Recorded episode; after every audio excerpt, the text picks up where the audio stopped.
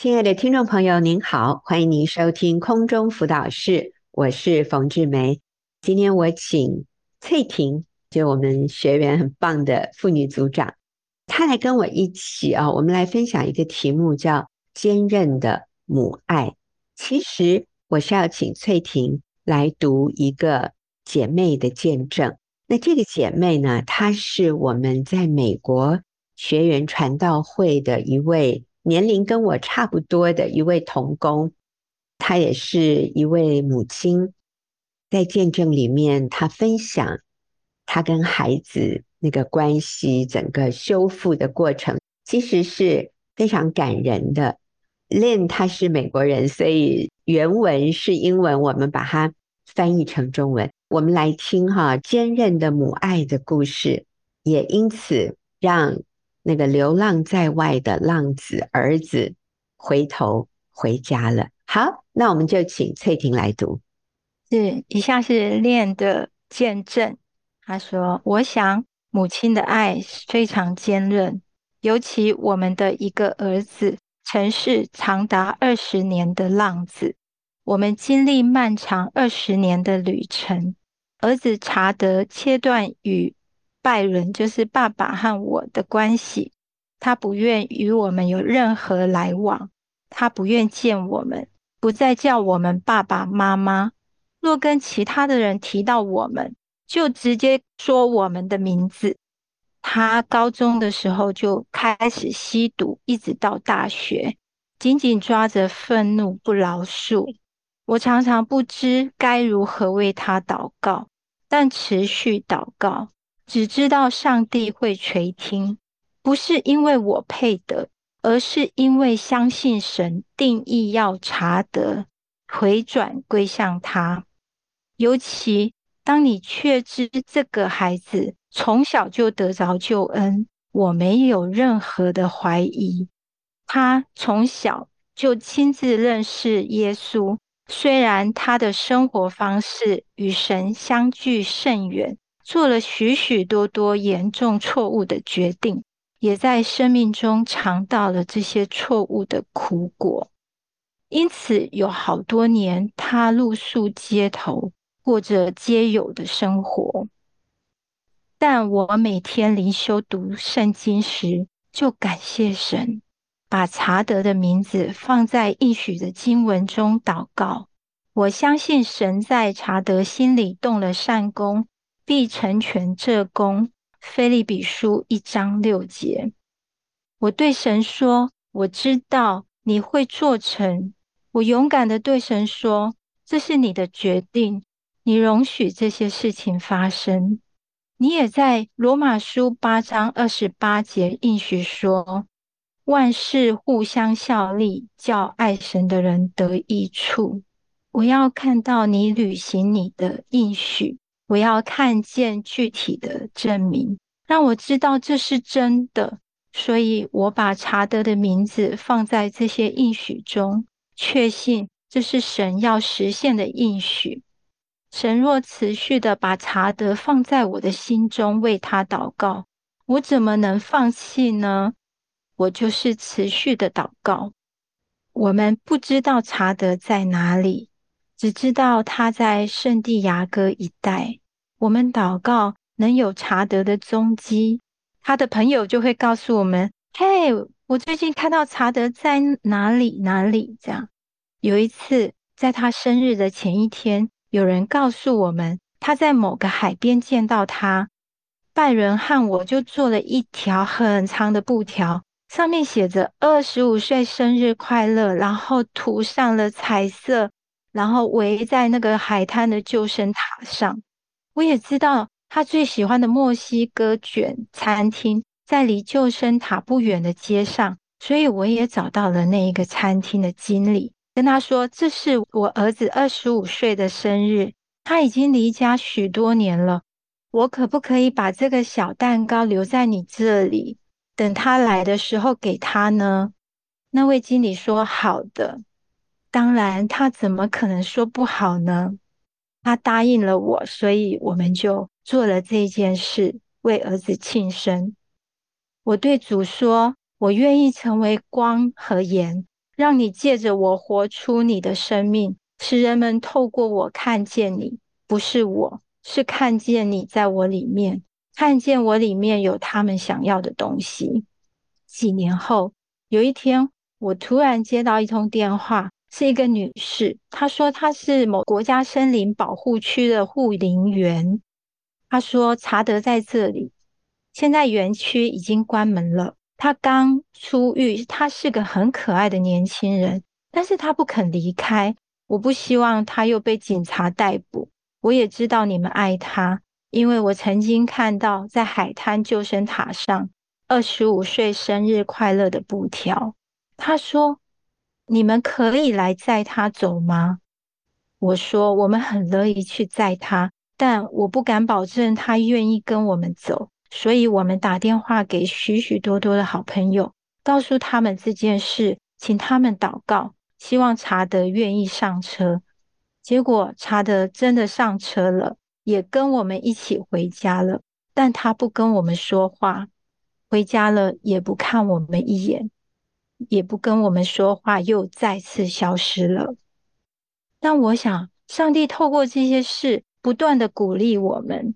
我们知道他看到了布条，我们知道他拿到了生日蛋糕和礼物。这些事件使我们能够继续下去。心里纵然伤痛，我也不是说这些事我都很容易做到的。尤其是等候他的时间越长，就越困难。有一天，我问神：该如何为查德祷告呢？我不是那一种会看到异象的人，是很少发生的。但那一天，就像那个科幻电影《迷离时空》的那一部电影，有一幕就是在迷雾中有一个黑色的人影走出来。我知道那个黑色的人影就是查德。每位母亲都知道他孩子走路的样子。我看到查德走出黑暗，他走向我们，真是难以置信。我问主说：“我会在有生之年看到吗？还是我要到天堂才会看到呢？”主说：“是在你今生就会发生。”所以，我们现在把时间快转几年后，有一天早上三点，家里的电话铃响了。电话是在我的床头。我接起来后，是一个女孩子，她在痛哭。我心想：这是怎么回事？这是谁呢？原来是查德以前高中和大学的女朋友。我问他说：“你为什么这么难过呢？”他说：“查德刚刚打电话给我，他说我要让你知道，我准备要结束生命了。”然后查德就挂了电话。当女孩叙述此事时，上帝重播那段我看见的意象，就是查德走出迷雾，走向拜伦和我的片段。我在脑子里想，他不可能死，他也不可能瘫痪，因为他会走向拜伦和我。主曾跟我说，会在我有生之年发生，所以他决定要结束生命，是他决定要透过放火烧他的车子。让车子爆炸，把自己也炸死。但是当火势越来越靠近他的时候，车子却没有爆炸。他不想活活的被烧死，所以呢，他就下了车。而车子基本上被烧成了灰烬。警察把现场围了起来。我们到达现场，捡了一些查德的东西。有一个人开着一辆豪华的皮卡车经过，我认为他是一个毒贩。我就走向他，对他说：“你知道我们的儿子在哪里？告诉查德，我们在这里，我们在等他。”然后那个人就开走了。过了一会儿，从雾中走出来的就是穿着黑衣服的查德。他直接走向我和拜伦。他问：“你们为什么会在这里？你在这里做什么？你们怎么知道我在这里？”我告诉他。他的前女友打电话给我，查德还活着。我知道神对他的计划尚未完成。我们继续向前。我们不知道什么带来他的改变，但他确实与我们重建关系。我们难以相信他的这些改变，他开始叫我们爸爸妈妈。这是二十年后的第一次，非常的亲切，一切真的都太美好了。所以，我们真的看到他有不可思议的改变，对我们家有极大的影响。我们和查德走了这条漫长的路，有二十年的时间，他疏远我们。他回转后的日子实在美好。如果你读圣经，尤其是看到以色列人，他们有一段很长的时间是远离神的，但神没有放弃他们。他不断的给他们机会回应他，能从罪中回转。神今天也这样对待我们，因为我们也都犯罪。但要知道，他说的是他在我们心里开始了善工，他必完成这工。所以，若是你们家也有浪子，要知道这个浪子在神的手中。我相信母亲的爱是非常强韧的。但神爱你的浪子远超过你，神知道他一生的目的，也知道要如何使用他，所以你能充满信心的相信神要在他生命里做善功，并且完成这功。嗯，man 好感人哦。那翠婷，啊、你要不要简单的先回应一下？你读完了这样的一个见证，你心里的感受是什么？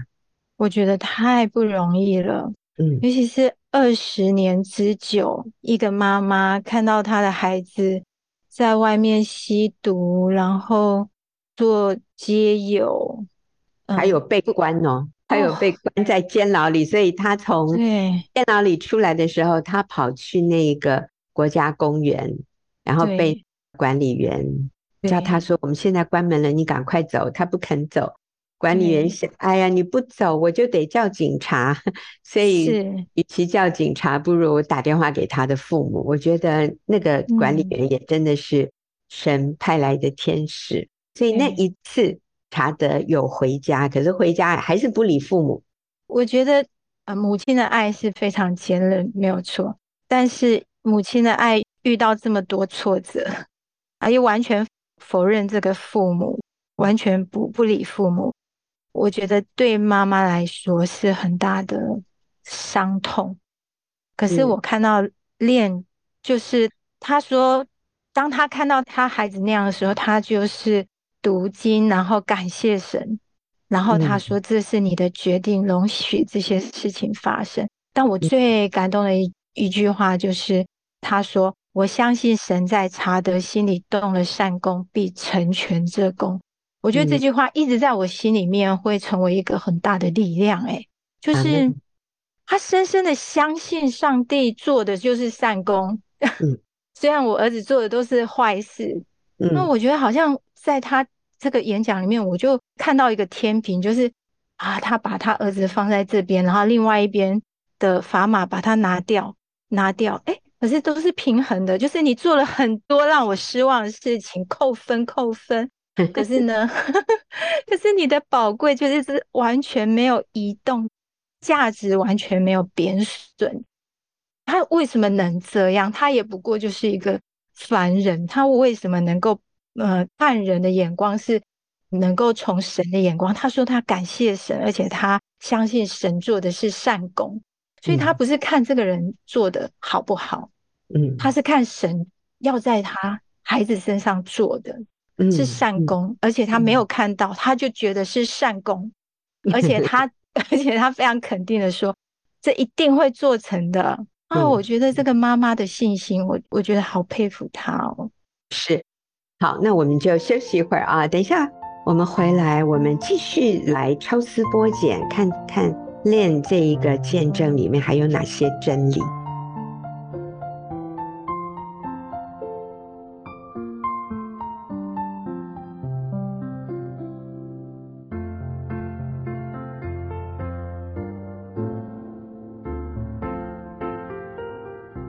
今天我请佩婷读的一个见证叫做“坚韧的母爱”。刚才这个见证就是我们学员传道会在美国的一位资深女童工，她是一位母亲，她跟我们分享她的儿子如何从浪子最后回转回家，我觉得也是回到神面前，因为他这个其实是一个影片哈。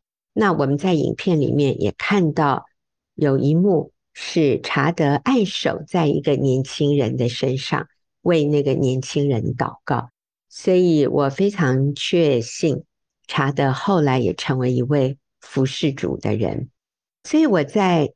Lynn 的见证里面，我看到了几个重点。第一个，我非常惊讶的是，从头到尾他没有提到，在他非常忧伤的时候，他问神为什么。我发现他没有问神为什么。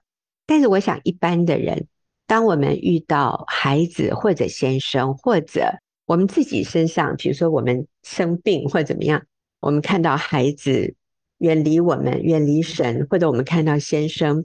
背叛我们，就是一些不好的事情。我们通常第一个想的就是为什么？为什么是我？我做错了什么吗？上帝，你这样是不是太不公平了？我在服侍你，我跟我先生，我是说从练的角度，他跟他先生都是全职服侍的传道人，甚至他们曾经是宣教师。主啊，我们把我们的生命都献给你。为什么你还让我的孩子成为这样的一个离经叛道，做了这么多违背真理、违背信仰的事情？就像翠婷说的，我想他的心里是非常的忧伤。但是我想，在这所有的痛苦忧伤中，Lynn 他的焦点不是在为什么，而是放在我现在该怎么做，我应该有的反应。是什么？所以第二个，我觉得他做的很棒的，就是他用经文祷告。他是每天读神的话语，看到一节经文是他可以用在查德身上的，他就把查德的名字放进去。例如《腓立比书》一章六节，他就会这样读说：“我相信神在查德心里动了善工。”必成全这工，直到基督耶稣的日子。然后他读到罗马书八章二十八节，他就说：“我相信万事互相效力，叫查德得益处，而查德要得到的是永恒的益处。”所以他把这些经文里面的应许，就把它当作是上帝给他。还有给他儿子的应许，所以是这样的神的话语坚固他的心。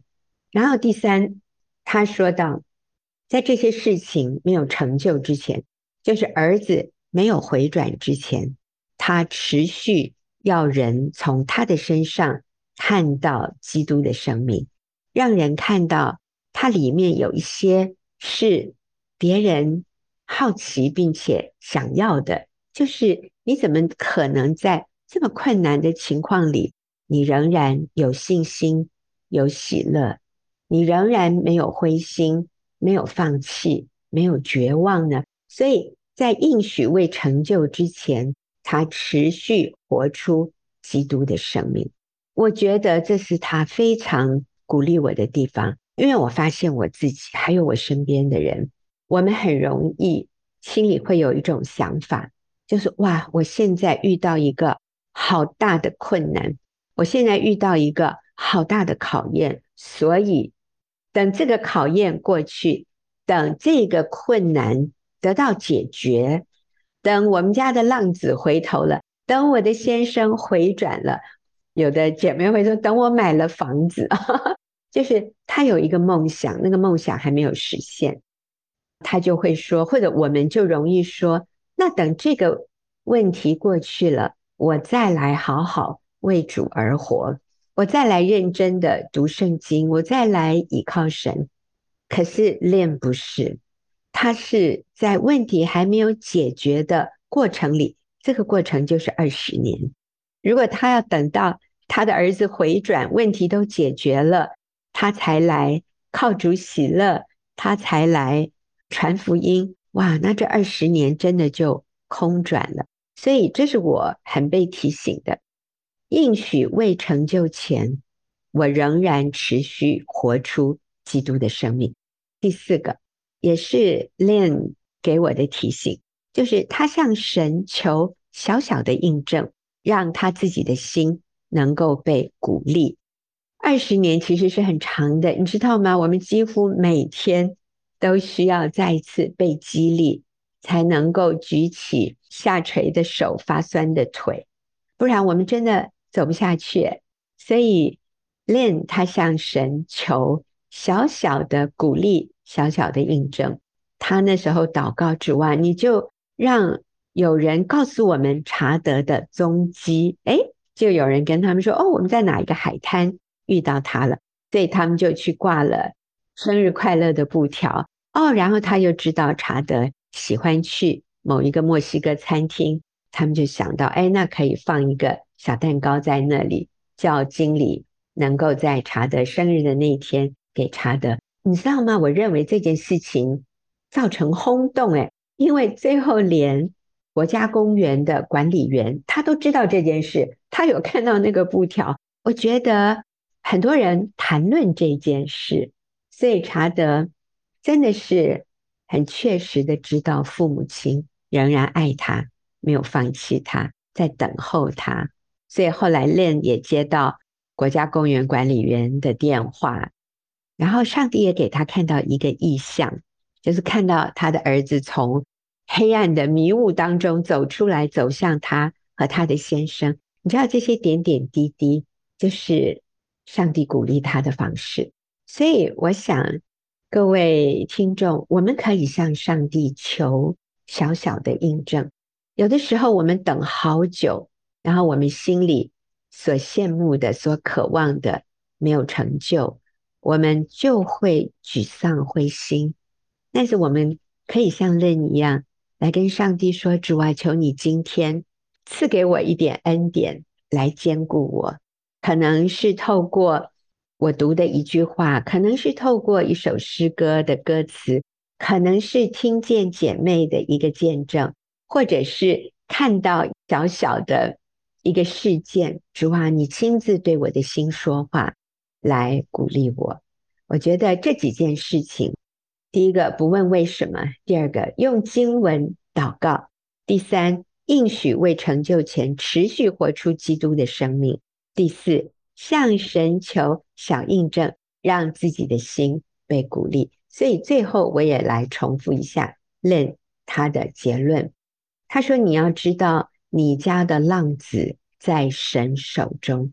所以我们一定要一直的确认这件事。主啊，我的孩子、我的丈夫、我的家人，或者我的父母，甚至包含我自己。”我们在你的手中，然后下一句就是神爱他远超过你爱他，是主啊，你爱我的孩子，你爱我的先生，你爱我的父母亲，远超过我爱他们。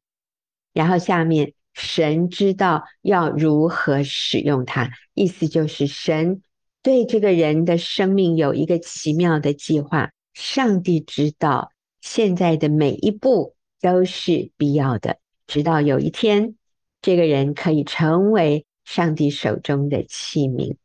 所以现在经过的每一个小步骤都是必要的。弟兄姐妹，如果你觉得好沮丧、好绝望，你要知道，连现在这样的一种沮丧、绝望的你经历的感觉，还有你的孩子经历的这个过程，都是必要的。有一天，都要叫万事互相效力，让爱神的人得益处。好，所以你可以确信，那在他心里动了善功的，必成全这功，直到基督耶稣的日子。好，佩婷啊、呃，你最后也对我们的听众朋友，嗯、如果有人还在等候他的浪子回家，可能是他的儿子，可能是他的先生，那你也给他们一句。鼓励的话，上帝必在这个过程里面成全他的善功。嗯、我觉得听了 Lynn 的见证之后，我就更确信说，我们等候的必不落空。的确是在这个过程会有很多很多上帝的爱。我觉得上帝在这个过程里面也改变了我们的眼光，让我们看见他所做的，而不是那些让我们失望的。好像认识神之后，我觉得我们看事情有一个不一样的眼光，在看这件事情的时候，就不再只是看到负面的，而是就像念经文说的，那是善功。对，嗯，我觉得好棒哦。嗯，好，谢谢，谢谢翠婷。那我也说一下哈，练的这个影片其实是在网络上，你可以看到，你就点“馨香女人”专栏进去，你应该就会看到这个影片可以点选的地方了。好，那我们就休息一会儿啊，等一下我们要进入问题解答的时间。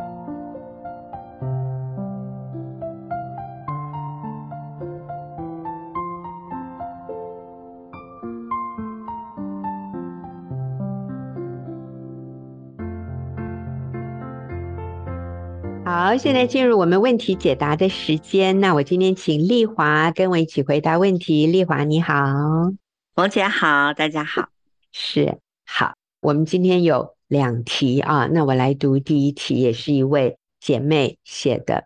她说：“我与先生目前关系很冷，因为他认为我们结婚至今，他都一直在付出，我对他的付出都习以为常。”没有用心去看待我们的婚姻，所以他爆发了。他决定不再对我好，他封闭自己的心，用尽一切的冷言冷语，不与我沟通，甚至搬到隔壁房间，不再与我同房。我们没有第三者。我省思自己的言行，我不想放弃我们的婚姻，可是我时常被刺伤。我也祷告求主帮助我。可是先生说他不会轻易的原谅我，他认为我不可能改变。我想请你们给我建议与力量，让我在这条路上可以坚持下去。那这条路就是不离婚、不放弃，真好。好，我们就请丽华你来给这位姐妹鼓励和支持，还有力量。嗯、好，我听了这个问题啊，我觉得这个婚姻好有盼望哦。虽然这个姐妹感到无助，但是她不想放弃，真的是只要不放弃就有救。她在这个问题里面也提到，虽然先生很冷漠、冷言冷语，不愿意与姐妹同房，我觉得很感恩的一点是，她先生没有搬离家，哎，所以从这一点看来，她先生也不想放弃姐妹，他只是生气，然后搬到隔壁房间。所以针对这样的提问呢，我想说，重点问题就是如何让先生冰冷的心再热起来。我觉得第一个就对先生过去所做的、付出的，感谢他，就是尽量的去感谢他、赞美他。呃，我最近参加了一个营会，有一个姐妹也在这个营会当中。我看到这个问题的时候，我就想到那个姐妹，我觉得她的过去十年前哦，她的情况跟这个。提问的女士的问题差不多，先生也是很冷漠啊，不理她，到隔壁房间啊，好类似，我觉得好像啊。但我觉得这姐妹好棒，十年了。那我们这次营会哈，其实只有三天两夜，就没想到呢，那这个姐妹跟她先生现在十年后关系非常的好。那三天两夜，姐妹自己来参加，她的先生哈，居然会跟她恩爱到舍不得离开她，就送她来营会。我以为他送她来就回家了嘛。就没想到没有哎、欸，他就住在 那个我们营会附近的一个旅馆里面等姐妹，每天还要跟姐妹有一点小约会。这个 哇，这十年她怎么做到的哈？这个姐妹呢，她说她就是十年前她参加了一个婚姻班，还有她参加小组，她学到了一个秘诀啊。她说先生如果有多少缺点，都要把缺点看成优点，因为他其实是特质啊，其实是。不同嘛，不同的两个人，他觉得的缺点其实不是缺点，是特质，可能也可能是优点啊。例如，过去认为他先生都舍不得花钱，对，所以呢，后来 他就把先生这个缺点变成优点了。什么优点呢？就是他先生有节俭的美德，是啊，所以他就那一次呢，开窍了一个点，他就说，先生有多少缺点，就代表他有多少优点。嗯，所以他就记得这句话，他终于感觉到非常有盼望。他觉得哇，那他现在优点太多了，因为他以前全部看到的都是缺点这样子。对，而且后来他回去啊，就写了一本爱你的理由啊，图文并茂，还印成册，有他们在一起的照片啊，还写上他爱他的理由啊，找了一个机会送给他的先生，他先生好感动，好感动哦，然后还抱起那本图文书哈，就说这本啊，我要带着他一起跟我进棺木，意思就是说他将来死了 都要把他带到棺木里面去。嗯，还有一点很重要，就是姐妹说。她也在这个亲密性关系上更加的主动跟积极去取悦她的先生，所以哇，你看现在甜蜜到三天两夜都舍不得分开，还要住在附近啊，来个小约会。那个姐妹抓到了很重要的一些秘诀，感谢赞美先生，然后亲密关系积极，嗯，这是第一个，我鼓励姐妹的，都还来得及哦，啊，现在都可以。图文并茂来一本，好，来写出一个十个爱他的理由，或甚至一百个。那个姐妹那天说了，就是刚刚讲的这个例子的姐妹，她说很多姐妹都写一百个爱心的理由，她说她实在写不出来，但是她写出五十个，了不起啊，真的很了不起。对对对，那现在就已经感动到不行。丽华讲的这个是真人真事啊，我可以。做见证，因为我也参加了这个营会，我也亲眼看到 那天是他先生开车送他来，然后还帮他把行李提到我们聚会的门口。可是，一放在门口，哎，他先生就跟我们说：“对对对，这位先生还没有信主，可是他非常支持他老婆参加跟我们一起的活动。他先生是一个非常浪漫的男人。”其实我觉得每个男人都喜欢浪漫啦。好，那还有第二个，你要给这位姐妹鼓励。是刚刚我们举的那个例子，姐妹她说她就是十年前参加了婚姻班，那时候是实体的，所以我也很鼓励提问的女士啊，可以来参加我们的网络婚姻班。我很喜欢李老师说过的一句话，他说：“婚姻需要经营，没有经营的婚姻是不会自然变好，只会自然变坏。”所以，我们可以在这个婚姻班里面有系统的明白神对婚姻的心意，还有目的，让我们可以与神同工。那我们的婚姻是需要神介入的。如果只靠自己的毅力，哈，是不能持久的。啊，所以我们需要有神的生命活在生活中。那我们这次营会也有一个姐妹有提到，她也是因为参加婚姻班，十年前的实体婚姻班，她说冯老师讲了一个例子，一千元的例子，就是明白。我们的价值的这个例子，对他有一个很大的一个开启哦。这个例子哈，呃，冯老师在课程当中哈，举一个例子来讲明我们的价值。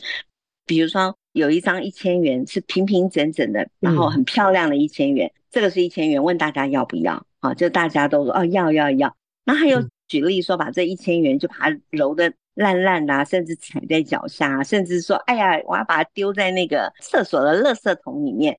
大家这一千元有没有人要？就现场还是很多人举手说要要，那就是一千元呐、啊，没有改变。嗯、所以这个例子呢，他他就很感动，他就说以前他对他自己的价值非常的不明白，就是他会觉得有的时候是那个闪亮的一千元。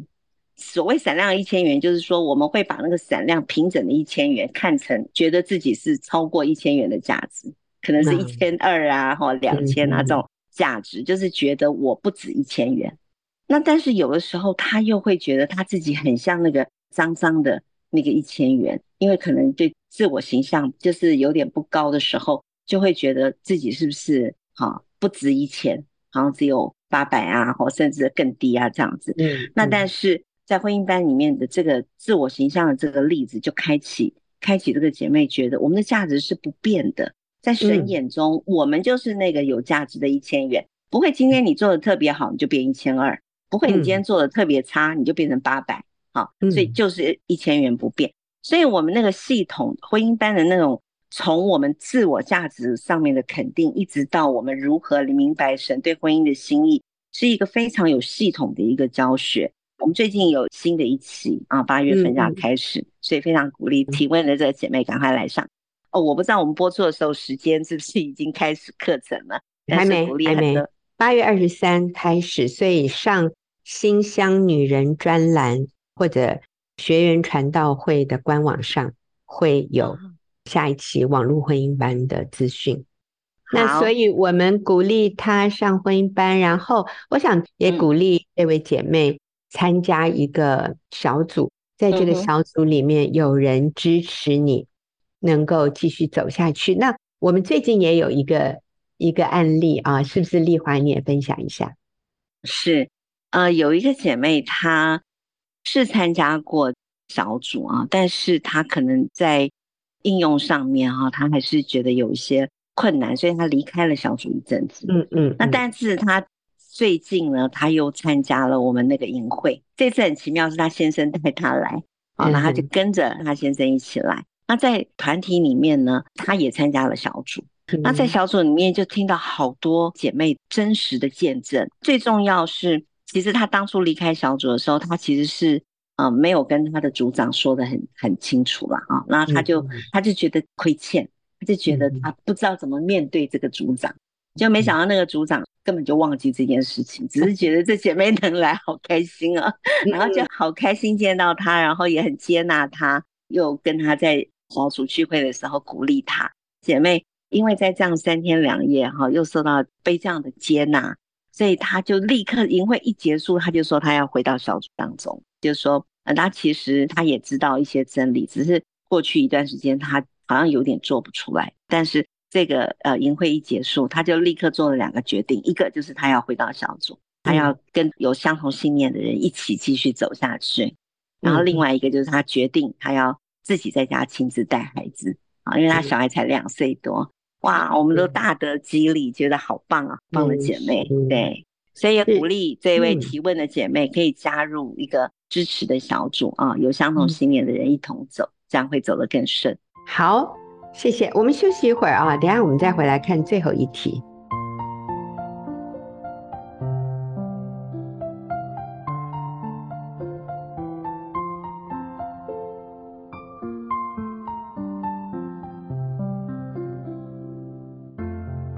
好，那我们来回答今天最后一个问题。我要先说明一下啊，这位基督徒的姐妹，她是已经离婚了，然后我们鼓励他跟先生复婚。他的回应是，他说：“虽然我明白真理，但是我觉得我做不到。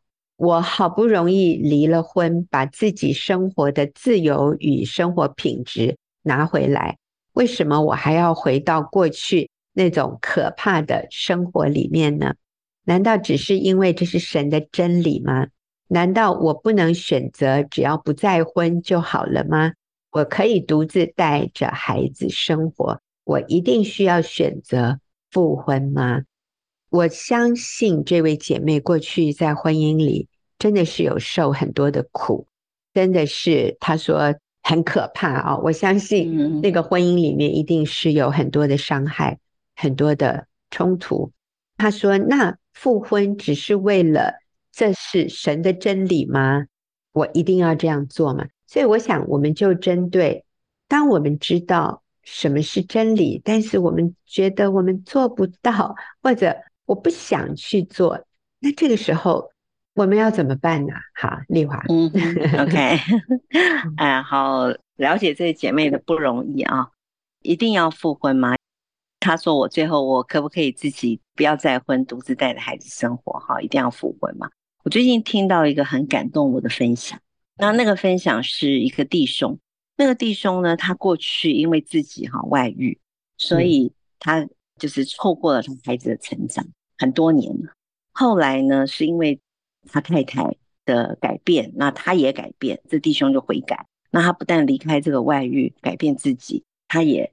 重建他夫妻的关系，他更是努力的去弥补他那个亲子关系，就是他跟孩子之间的关系。他的工作呢是在法院工作，所以他常常会接触到一些未成年的受刑人。那有一次，他就问一个孩子，未成年的孩子，问他为什么会会犯法？嗯，那那个未成年的孩子就说啊，因为他的父母离婚，所以他因此就辍学，然后跟着朋友在外面混。啊，就混进来了，哇！弟兄他听了很难过，他其实一边分享一边哽咽。而其实我现在讲都觉得好难过。他也常在法院里面呢，会遇见要办离婚的夫妻，他都非常极力的就给这些男士们一些婚姻咨询、咨商的一些资料，希望他们不要离婚，因为他说离婚不是解决问题的方法，反而会制造更多家庭的问题啊，跟社会的问题。他自己差一点就把婚姻毁了，他也差点毁了他的孩子。那天我们听到分享的时候，是他们全家带着已经念大学的孩子一起来出席营会。在看到的时候，我就真的超级感动。所以，真的父母离婚哈，对孩子的伤害更甚于父母死亡哎。嗯，所以姐妹说一定要复婚吗？很可能她现在还看不见，她的孩子还小，所以她只是觉得他在婚姻当中很痛苦。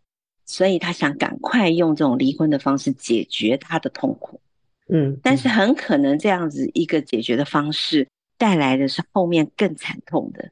我们看到的是这样子，很多很多这种惨痛离婚之后，惨痛的影响整个家庭，影响孩子，影响社会，这些问题层出不穷。虽然姐妹说啊，那我不要再婚啊，其实不是他再不再婚的问题哈，是真的要回到婚姻当中去修补那个。其实是关系的破坏啊，那怎么样按着神给我们的这些，其实也不是命令哎。姐妹说她说真是真理，但是她做不到，就是很困难，就是可能要她去饶恕啊，啊，可能要她去原谅啦，可能要她继续敬重顺服她那个不可爱的先生呐，啊，类似这些，对，没有一样是容易的。但其实神为什么要我们这么做？都是为了我们最高的益处着想，对，所以我们还是鼓励这位姐妹，在现在还没有再婚之前，赶快努力的去复婚。还有另外就是，我觉得这个姐妹很棒的，她很真实的说了一个她的心声呢，就是她说她知道真理，但是做不到。我觉得这有些姐妹她可能还不敢说出来她真实心里的想法。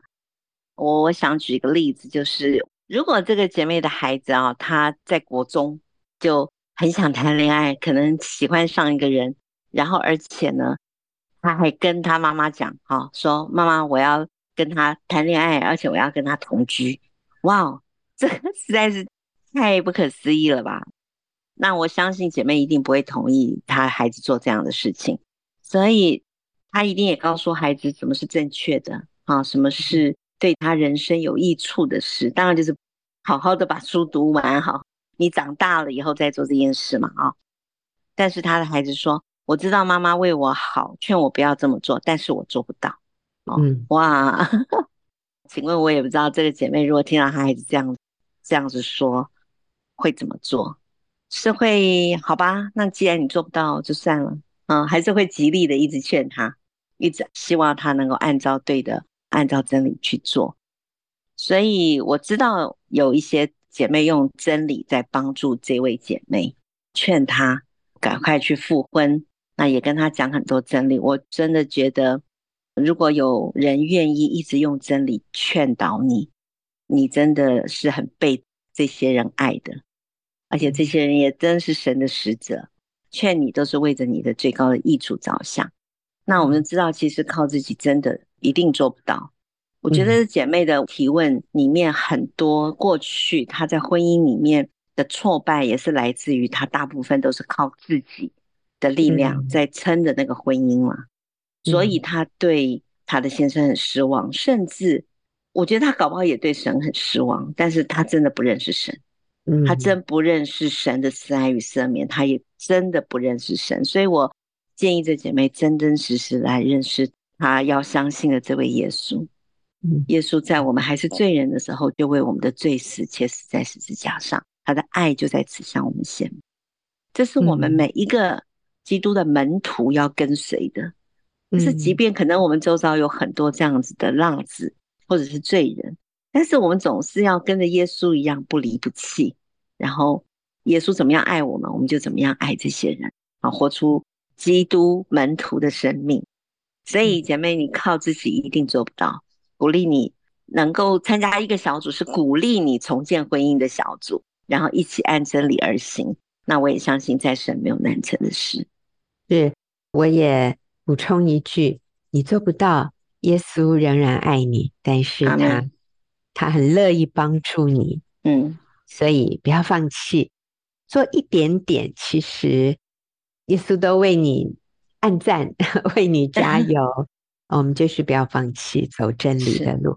好，今天非常谢谢丽华为我们回答问题，也谢谢听众朋友的收听，我们下个礼拜再会。